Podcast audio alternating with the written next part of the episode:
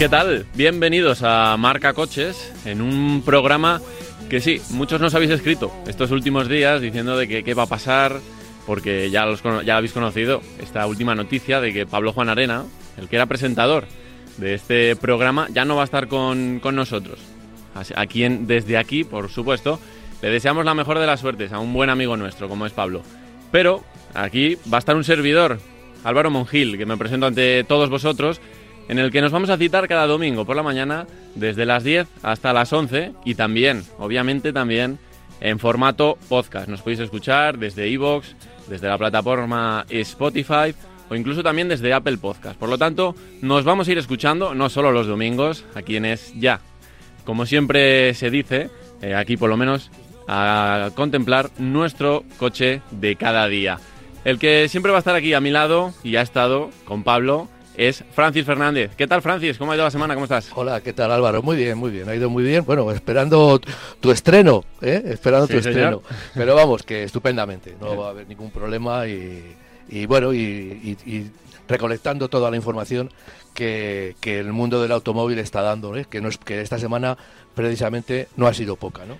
No ha sido poca, ahora vamos a entrar un poco en materia, pero es que, eh, Francis, nos han escrito mucha gente a lo largo de esta, de esta semana de que qué iba a pasar con, con, el programa, de que no puede ser, de que se deje de hacer un, un programa sobre todo tan útil, porque al final este es lo importante, ¿no? Para la gente, para nuestros oyentes. Sí, bueno, eh, yo creo que no ha habido que, que, no ha habido ninguna sospecha ni ningún eh, eh, mal augurio de que el programa iba a dejar. O sea, evidentemente todos nos alegramos por el salto que ha dado Pablo, le vamos a ver mucho en, en, televisión, los que somos aficionados a las motos, pero vamos, yo no he tenido nunca ningún, ninguna duda de que el programa, lógicamente, pues iba a continuar. Y continúa sin Pablo y continuará sin mí el día que, que decida o que decidan que, que bueno, que, hay otras personas más jóvenes sobre todo y más interesantes para dar la información del motor. Bueno, lo importante es lo que tú has dicho, de que vamos a seguir aquí, no nos vamos a ir. Efectivamente. Y cada domingo vamos a estar por lo menos a este lado de la radio para contaros todas las novedades alrededor de, nuestro coche, que al final es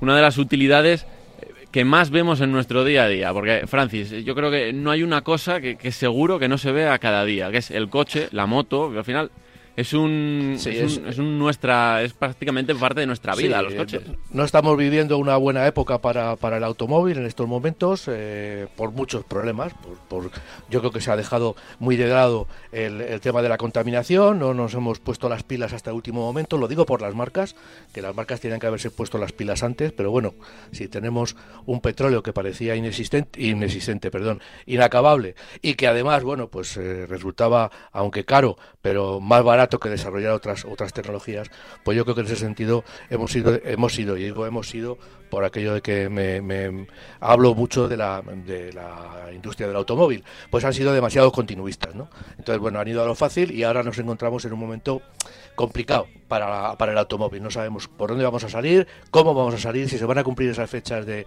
2035 de desaparición de, de los combustibles fósiles, en fin. Es todo una, una incertidumbre que está generando, digamos, eh, problemas a la hora de eh, las ventas de, de coches, ¿no?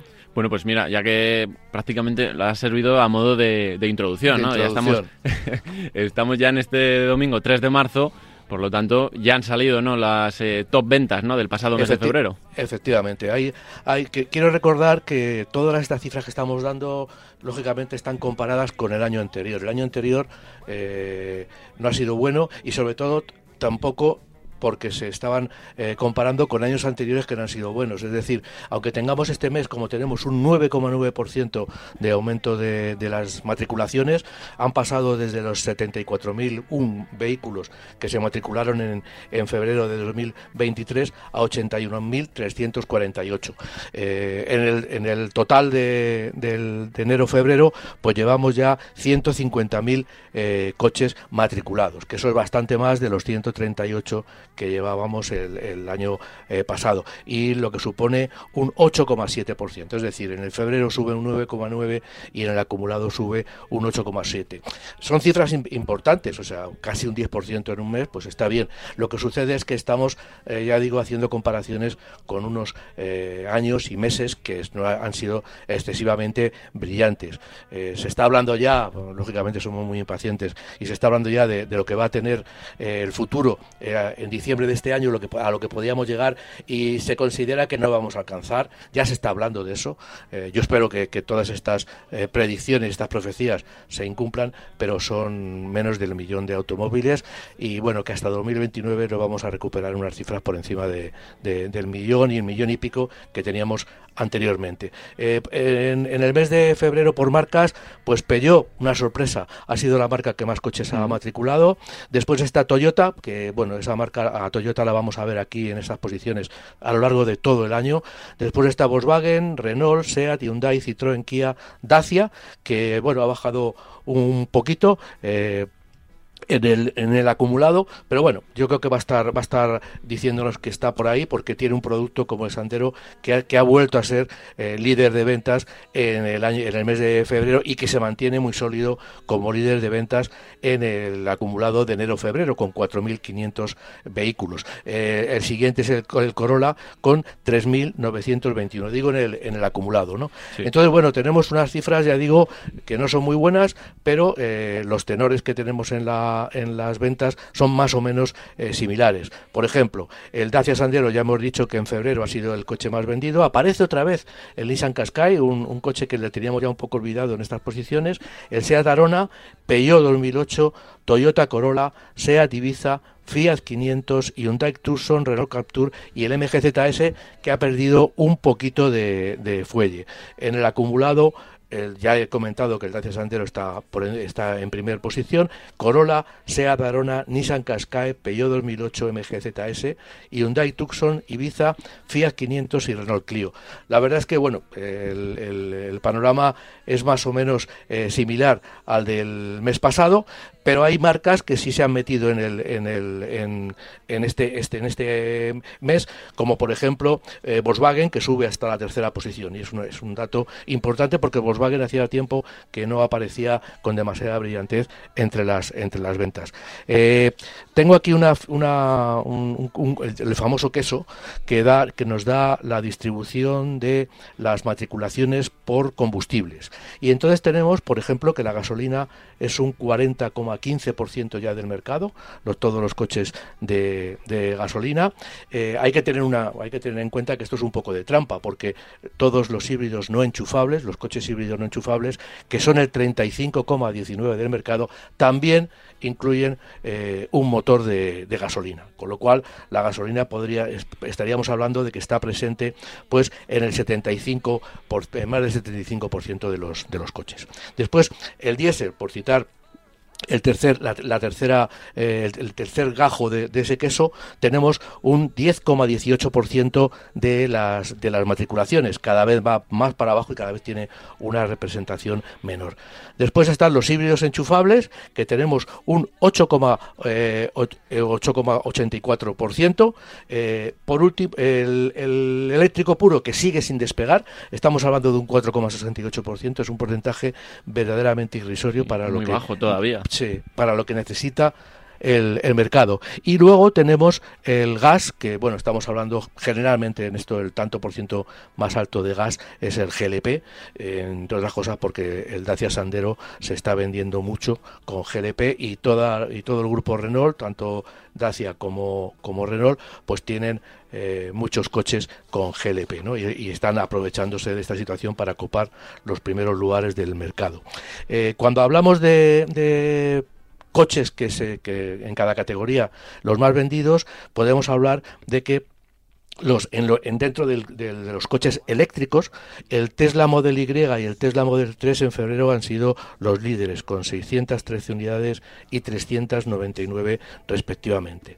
Después está el MG MG4, en esto tampoco cambia mucho la clasificación, Volvo, EX90, eh, e el Kia Niro, el Skoda Enyaq, BMW X1, Mercedes clase EQA, el Dacia Sprint, que bueno, con 98 unidades la verdad es que no está teniendo, no, hay mucha diferencia de coches en, unidades, porque el Dacia Sprint tiene 98 y el, y el cuarto coche, que es el Volvo X30, tiene 141, con lo cual no hay mucha, no hay muchísima diferencia, pero yo esperaba que el Dacia Sprint primero que vendiera más y luego que estuviera bastante, y lógicamente que estuviera más arriba en la clasificación. Eh, con relación al acumulado, bueno, pues el, el Tesla Model 3 es el que más ha vendido, con 1.136 unidades. El Tesla Model Y son 956 unidades. Y luego ya con 419 está el MG MG4. En este sentido, Tesla sigue manteniendo la hegemonía.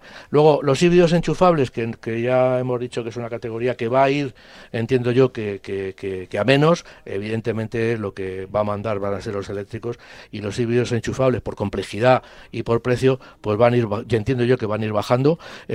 Mercedes tiene, el, tiene las dos primeras posiciones en el mes de febrero con el GLA y el GLC y luego el Cupra Formentor en tercer lugar. Y en la clasificación en el acumulado pues igual, el Mercedes GLC es el primero, el Cupra Formentor eh, pasa a segundo lugar y el GLA está en tercer lugar.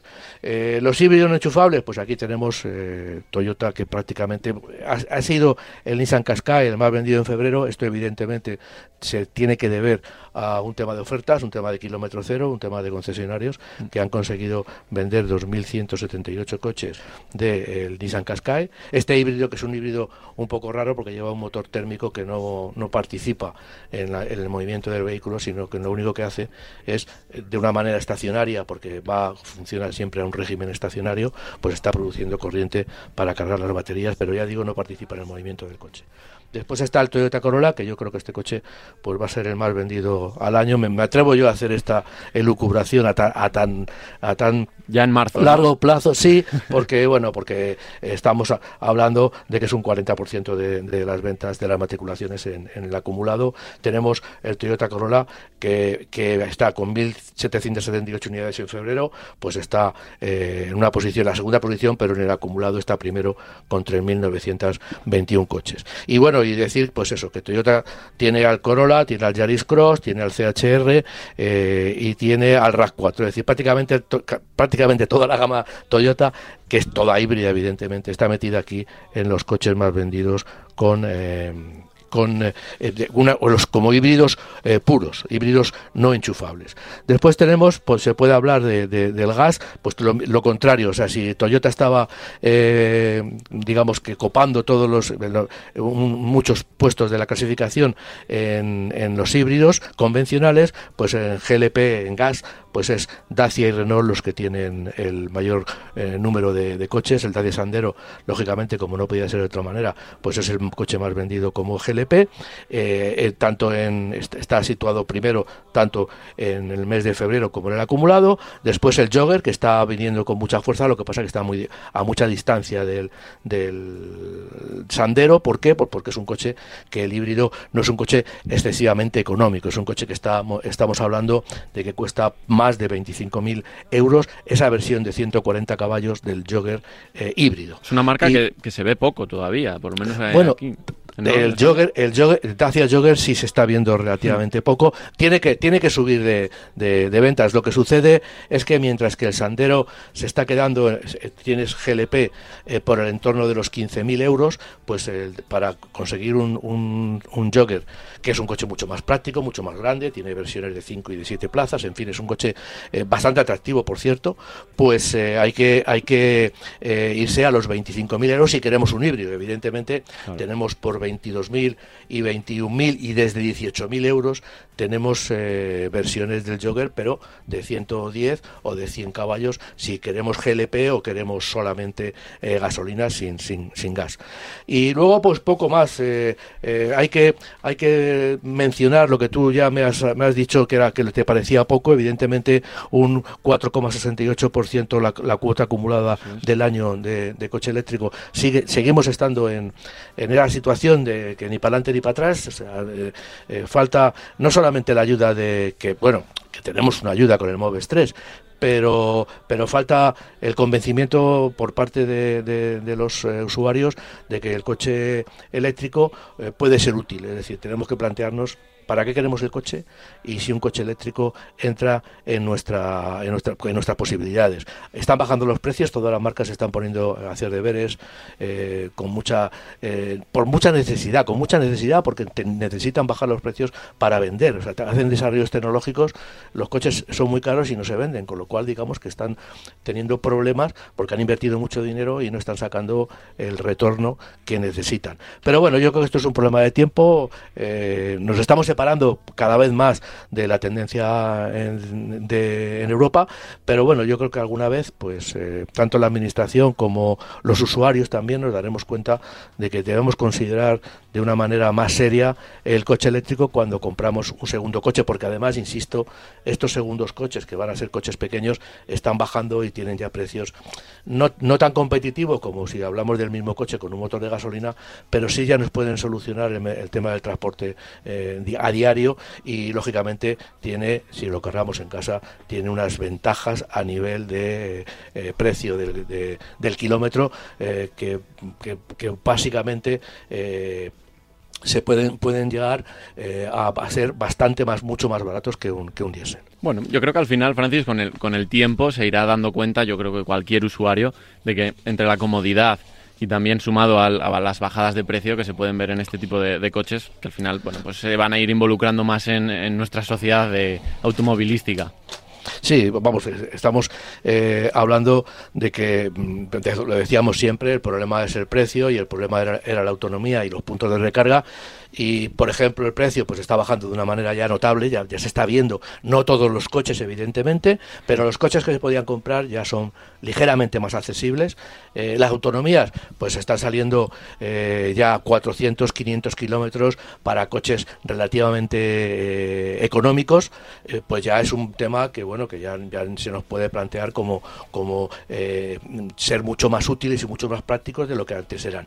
Y también el tema de todo, todo el tema de los puntos de recarga, que aunque hay, digamos que todavía eh, yo tengo mucha fe en que las empresas privadas, eh, tanto eléctricas como eh, todas las marcas de coches, pues se involucren más porque es la única manera de que el coche eléctrico se desarrolle también y es encontrarnos no solamente en ciudad, porque en ciudad pues hay, no hay muchos, pero hay mucho mucho más que en carretera y en carretera nos encontramos con, con problemas, salvo que tengas un Tesla, pues la verdad es que viajar con un coche eléctrico ahora mismo pues te puede dar muchos disgustos, ¿no? Y entonces, bueno, pues yo creo que con esos tres puntales y eso se va desarrollando, lo que pasa que bueno, como todo en este país, pues se está desarrollando muy despacito. Hay países que ya tienen una red, si por ejemplo, si miras los puntos de recarga de Tesla en un mapa, pues vemos que en España hay, pero Europa está prácticamente minada con, puntos de recarga de Tesla y lógicamente también de otros fabricantes ¿no? y de otras empresas. Está claro que todavía aquí en España somos gente muy de muy de costumbres y de para que nos cambien eh, nuestro nuestro coche, nuestras formas de consumir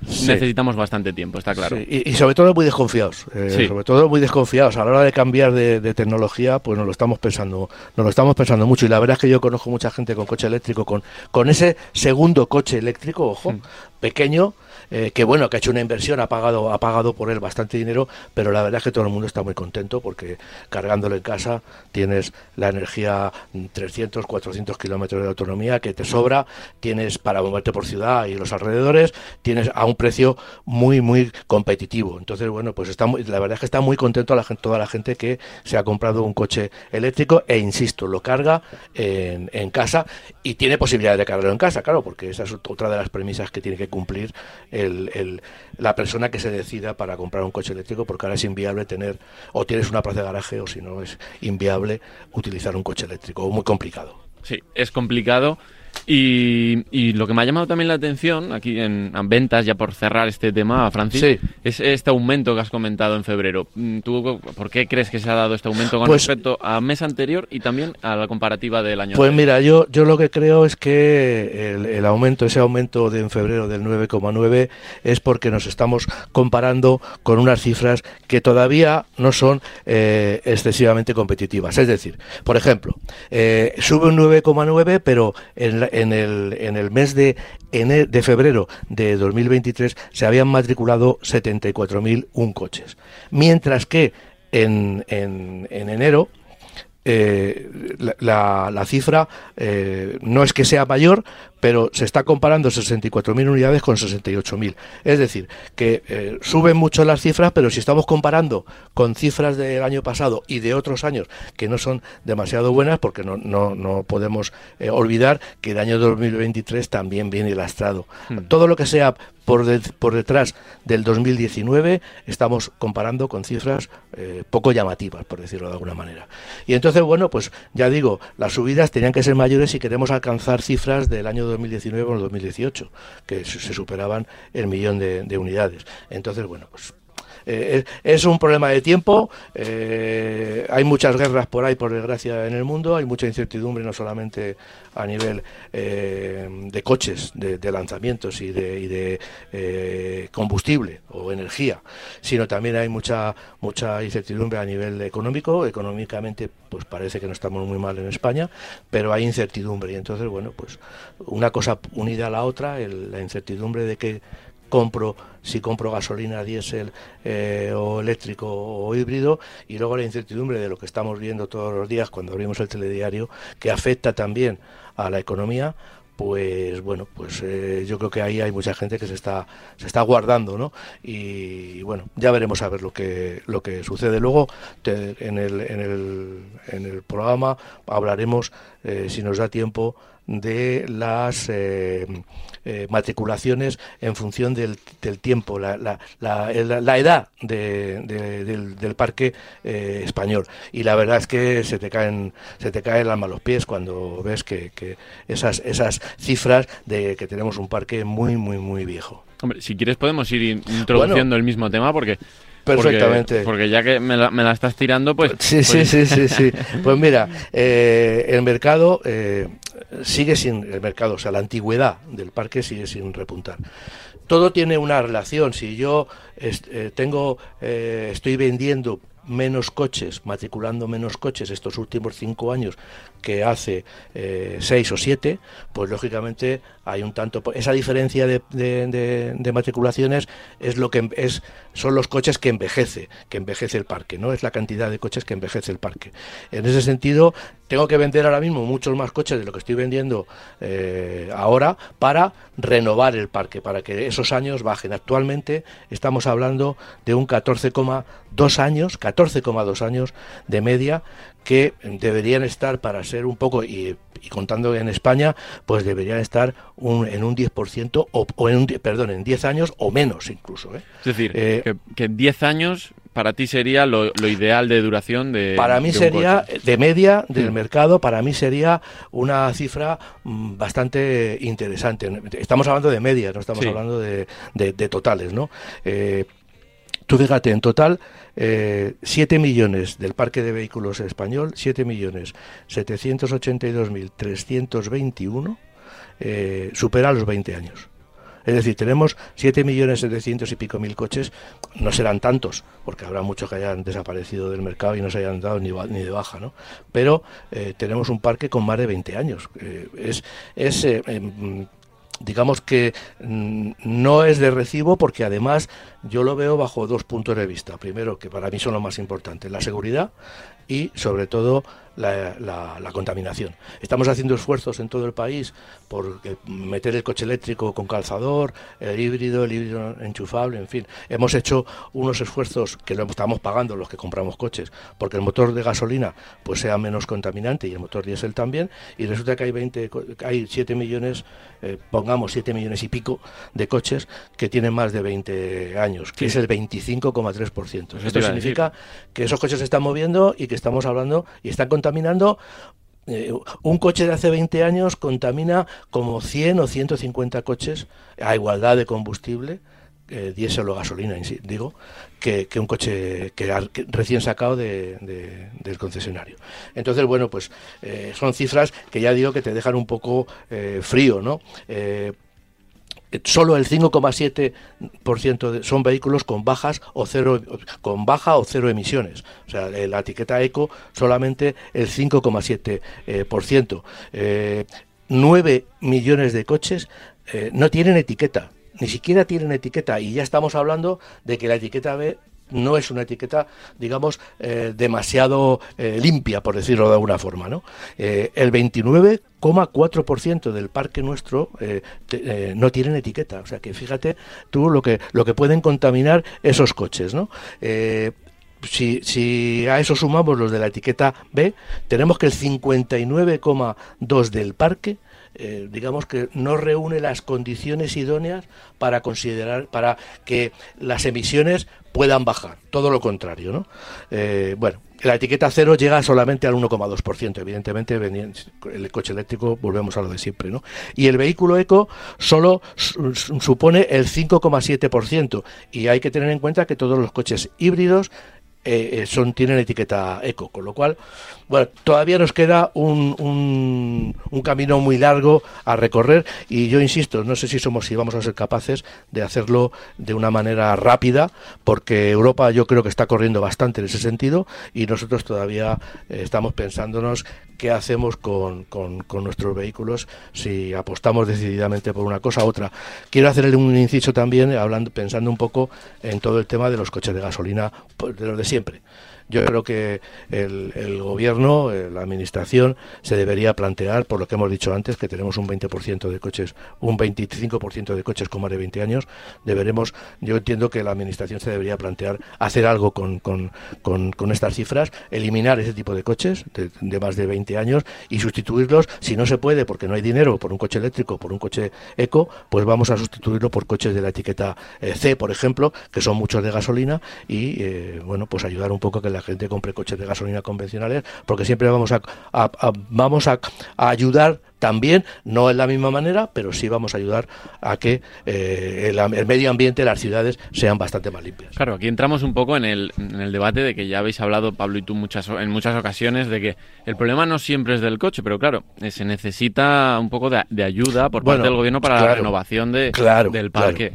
Pero, pero que esa ayuda no vaya solamente al coche eléctrico, claro. porque es muy caro, que vaya también al coche normal, que yo me quiera comprar un coche de gasolina de tricilíndrico de un litro para moverme por ciudad, por ejemplo, y que yo tenga una, ayuda para, para quitar mi coche pequeñito para que me, por el que me muevo, vamos, ya cada vez menos porque no me dejan, pero me, me, muevo por ciudad o alrededores y que es un coche con un motor diésel de hace 20 años que está contaminando lo que no está escrito, o con un motor de gasolina.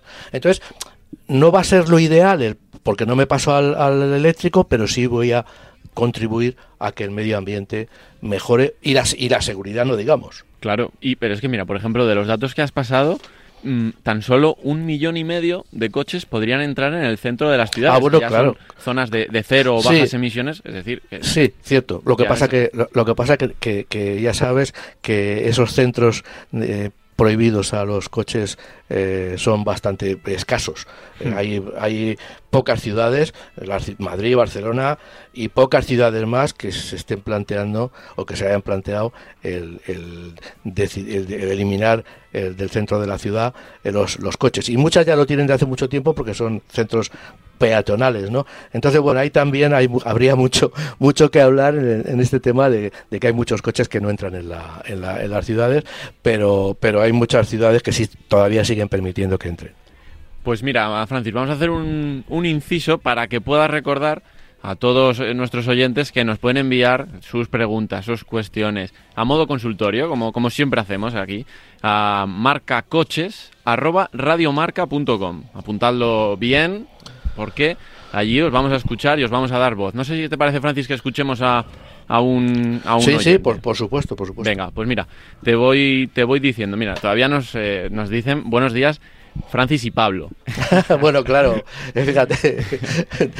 Esto es eh, lo normal, es cuestión de, acostumbrarse, ¿no? Como, como, como todo el mundo. acostumbrar enseguida, no te Pero mira, soy fiel radio oyente desde hace años y estoy mirando coche porque ahora mismo tengo la etiqueta B y mi coche el año que viene no podrá entrar en el centro de, de Madrid. De momento solo me convence el Toyota Yaris Cross, que por tamaño y línea me gusta, aunque el consumo es un poco mayor que el del coche que tengo ahora, pero en gasolina. Me da rabia porque dentro de, del, rango que estoy buscando no es tan amplio como pudiera parecer desde fuera, pero me gustaría saber si me podéis hacer algún tipo de sugerencia. Mira, me da más eh, datos, como por ejemplo, necesito un cambio automático, entrar en Madrid Central, hago 15.000 kilómetros al año y voy normalmente desde Parla a trabajar hasta, hasta Madrid. Por lo tanto, hago viajes largos de vez en cuando. Por eso no me planteo en principio un híbrido enchufable, me falta autonomía en eléctrico y en combustión me parece que gastan mucho. Bueno, vamos a ver, eh, tiene razón, o sea, los, los, híbridos enchufables gastan mucho más cuando vas en, sin, sin la carga de batería, cuando no vas como eléctrico puro.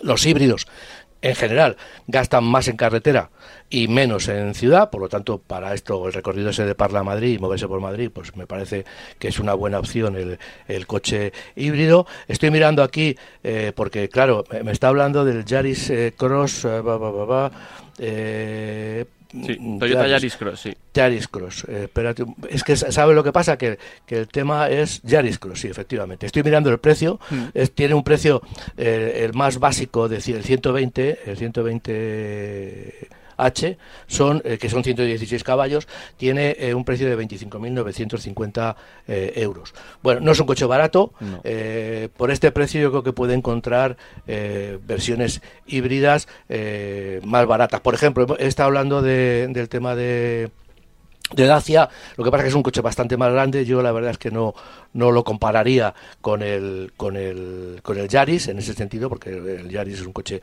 más eh, de ciudad, aunque puede hacer recorridos, pero es un coche más, mucho más compacto que un, que un eh, Dacia eh, que es un coche largo y más, digamos, menos útil para, para ciudad. Y bueno, pues vamos a ver, estoy mirando, por ejemplo, Opel. Opel Corsa tiene versiones híbridas por 23.150 euros. El, el Opel Corsa de la nueva generación eh, sorprende mucho por su interior, es un coche que eh, el grupo Stellantis le ha proporcionado eh, mucha calidad, es un coche que, bueno, que por el mismo dinero pues tiene un coche bastante convencional, tiene el acabado G, el, GS, tiene además dos, dos versiones, 136 o 100, o 100 caballos, con lo cual, bueno, el de 136 caballos pues es un coche que le va a permitir también moverse bastante mejor fuera de ciudad que el Yaris Cross, que solo tenía 116, aunque también el Yaris con esa potencia también le permite moverse bastante bien eh, fuera de, la ciudad. Y luego estaba mirando otra marca yo ya me, yo ya me metería, eh, estamos hablando de Stellantis, Peugeot, que tiene también, pues prácticamente en el 208 la misma tecnología. Y además tiene una tecnología que bueno que está dando buenos resultados y la verdad es que eh, voy a mirar el precio para ya darle la información completa. El Peugeot 208 tenemos híbridos también con 101 caballos, con 136 caballos y cuesta 25.400. Cuesta prácticamente como el Yaris. La diferencia que hay es un poco que el Yaris Cross viene mucho más adornado, es una carrocería... Eh, a mí estéticamente me gusta mucho, la verdad, el Yaris, pero este 208 también.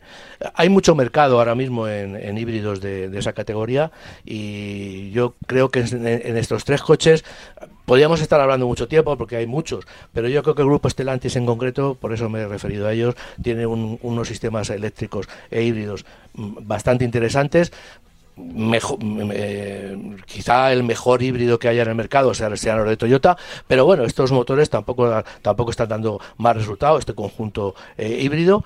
Por supuesto, los híbridos, eh, dice automático, cuando tú te estás metiendo en un híbrido, todos los híbridos son, son automáticos, eh, todos los híbridos que se mueven en, en, nuestro país son automáticos, y yo veo que entre estos tres coches podía mirar, de todas maneras hay bastantes, bastantes coches que reúnen unas características similares para, para cubrir, digamos, las necesidades de este oyente. Bueno, pues eh, mira, por lo menos ahí se lo dejamos, que tiene tres eh, opciones dentro de una variedad de un catálogo realmente, realmente amplio. Muy amplio, muy amplio. Mm, ¿Qué te parece, Francis, si pasamos a hablar ya de nombres, de nombres pues propios? Porque me has pasado pues muchos modelos. Dime tú cuál, por cuál quieres pues empezar. Pues mira, vamos a empezar por un coche que, bueno, para mí tiene muy buenos recuerdos y yo creo que para todos los oyentes, a, no ser, vamos, solo los que tengan un poquito de edad, que es el Renault 5.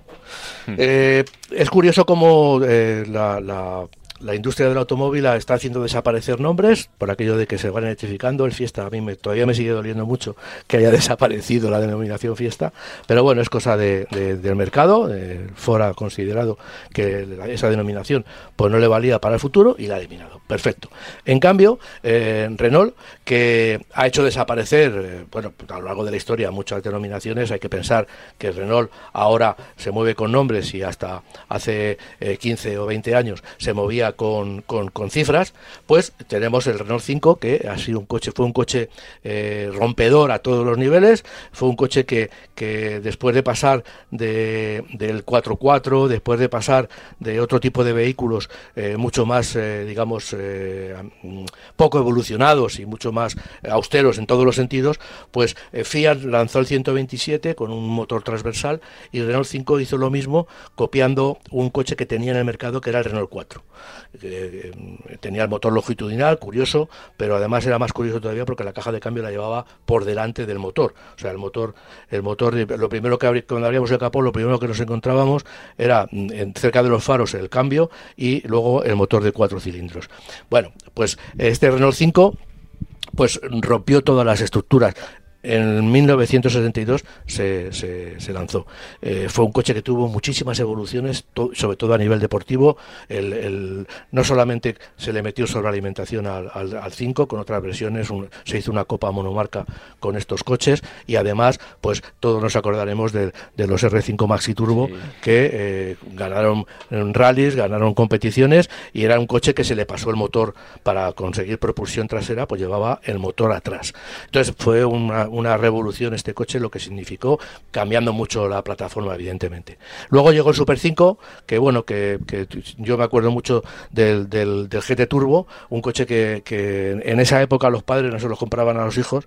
Era un coche muy caro, o sea, digamos que los padres ricos no se lo compraban a sus hijos, porque era un coche bastante complicado de, conducir. Era un coche que todo, todo el, efecto turbo, que ahora ya prácticamente no existe en ningún tipo de, de automóvil, pues en esa, en esa ocasión pues era un efecto turbo bastante violento. Es decir, tú, para que lo sepan los oyentes que no vivieron esa época, pues tú apretabas el acelerador y el coche se quedaba ahí como diciendo, eh, ¿acelero o no acelero? Tardaba un poquito, un tiempo de, eso que se, llamaba el tiempo de respuesta.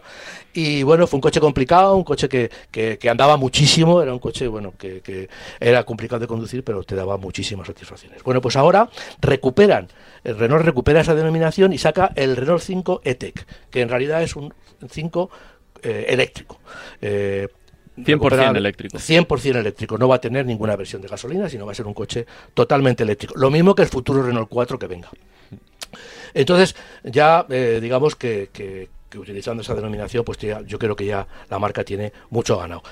3,92 metros de longitud es lo que es lo que mide este vehículo, con lo cual es el, un 4 metros, entra perfectamente en la categoría actual de utilitarios, en la que está el Corsa, en la que está eh, el, estaba el Fiesta, en la que está el, otro, otros muchos coches, el Peugeot 208, es decir, entra a luchar en ese segmento, evidentemente, dentro de todos estos coches que sean eléctricos, puros.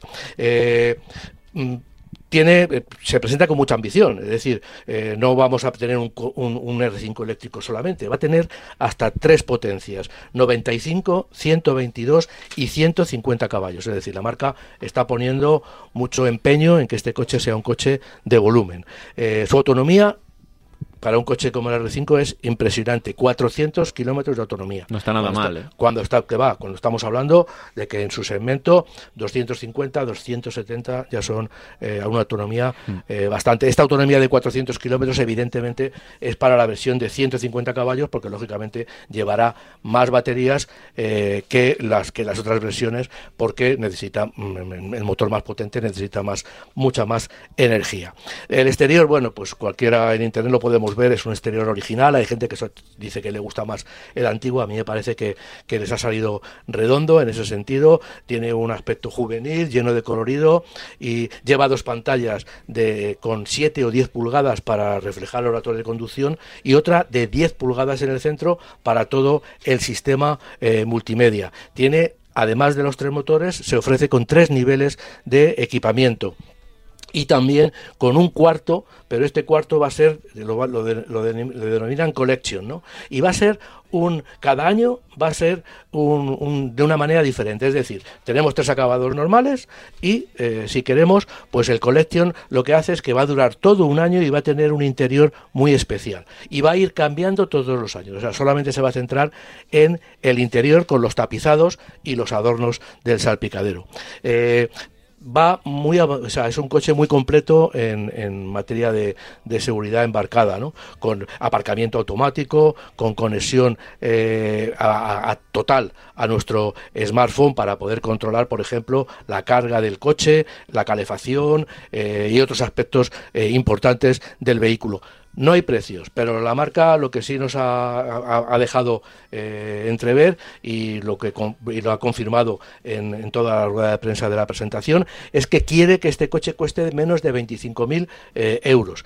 Eh, aquí viene la pregunta, ¿con el plan de ayudas o sin plan de ayudas? Yo entiendo que sin el plan de ayudas. O sea, la marca está haciendo un esfuerzo muy importante, Renault, digo, por, por presentar un coche eléctrico que rompa la tendencia, esa tendencia de, que hemos dicho antes, de que no, no, no, nos decidimos y es un coche que nos va a entrar por, por, los ojos porque va a ser o es un coche estéticamente muy, muy, muy atractivo con unos colores muy llamativos y por 25.000 euros y también, como tú has dicho, diciendo que es bastante, por cuatro, con 400 kilómetros de, de autonomía, la posibilidad de tener un coche de 400 kilómetros de autonomía, que es, yo digo, una, una eh, autonomía eh, muy suficiente para los 50 o 60 kilómetros que hacemos todos los días, eh, la media de kilómetros que hacemos todos los días por, por en, en, nuestros desplazamientos. Mm, bueno, pues veremos. Entonces, eh, aquí una buena apuesta por parte de Renault.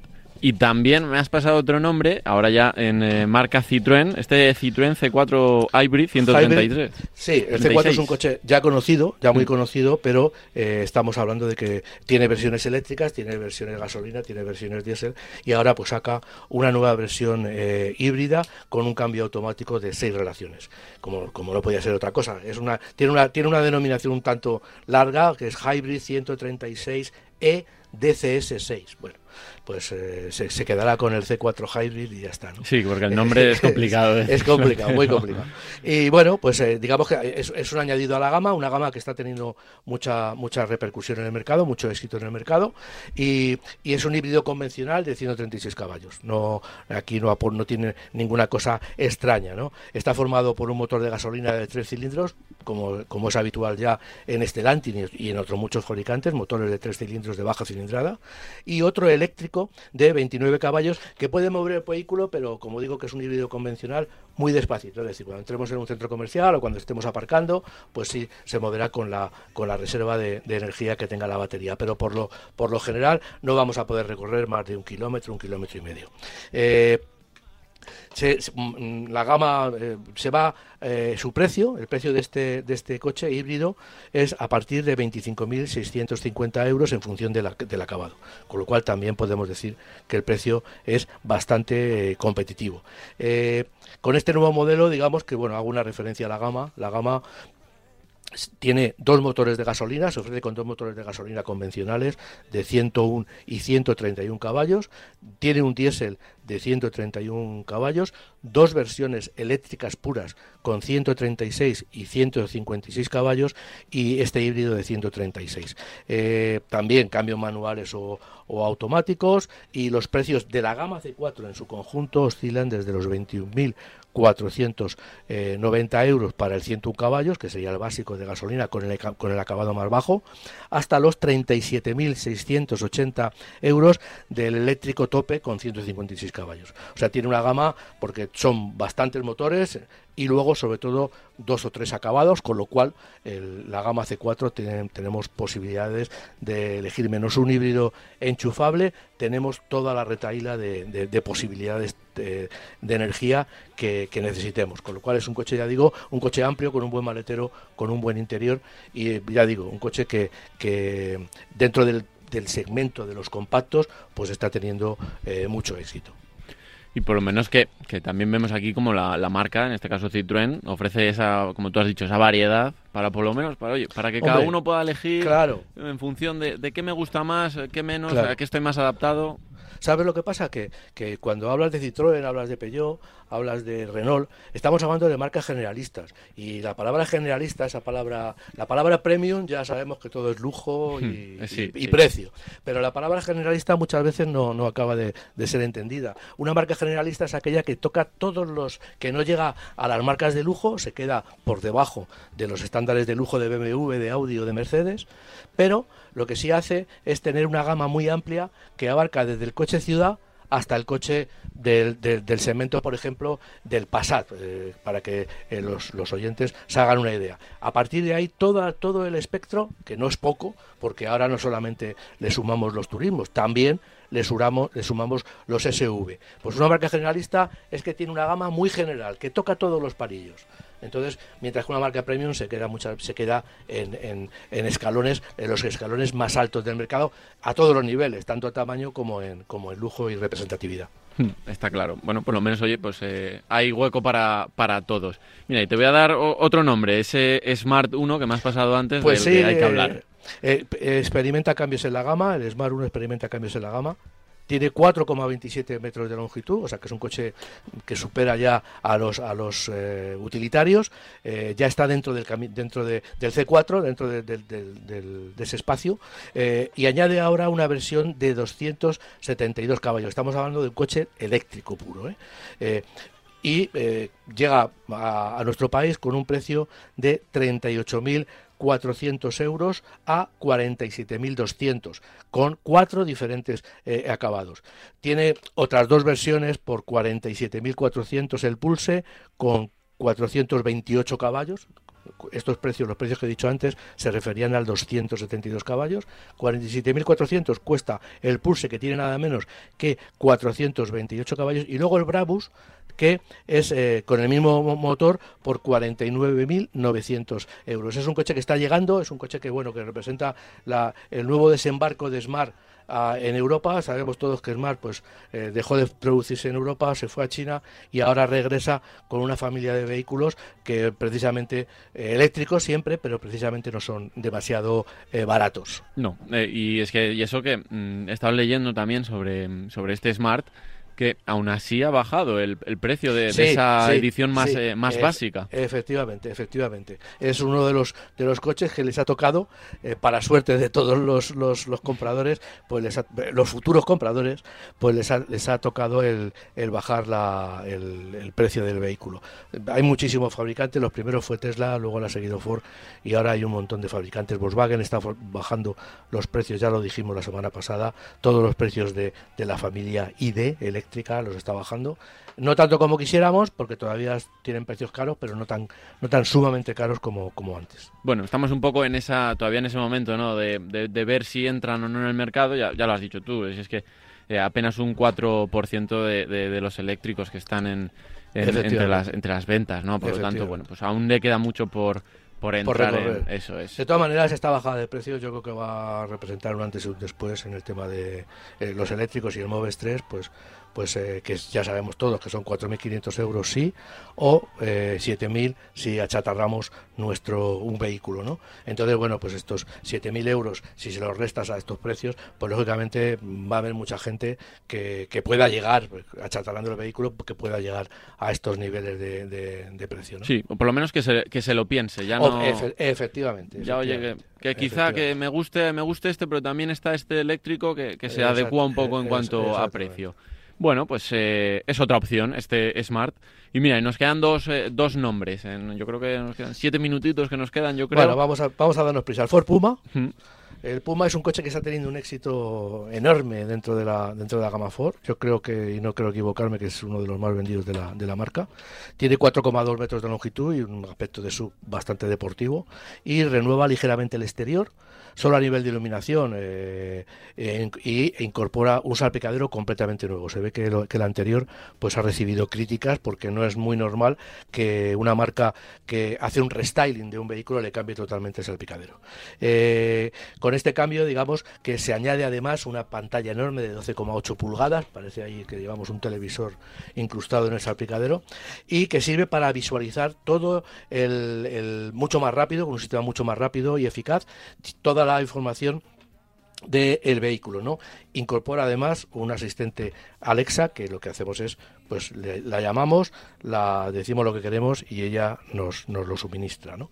Ofrece tres motores, va a tener tres motores, 125, 155 y 170 caballos de gasolina con tres cilindros de 998 centímetros cúbicos y un sistema de hibridación ligero. Eh, va a tener cambio manual para el de 125 y automático de doble embrague para el de 7 velocidades, para un cambio de doble embrague para el resto, para los otros dos.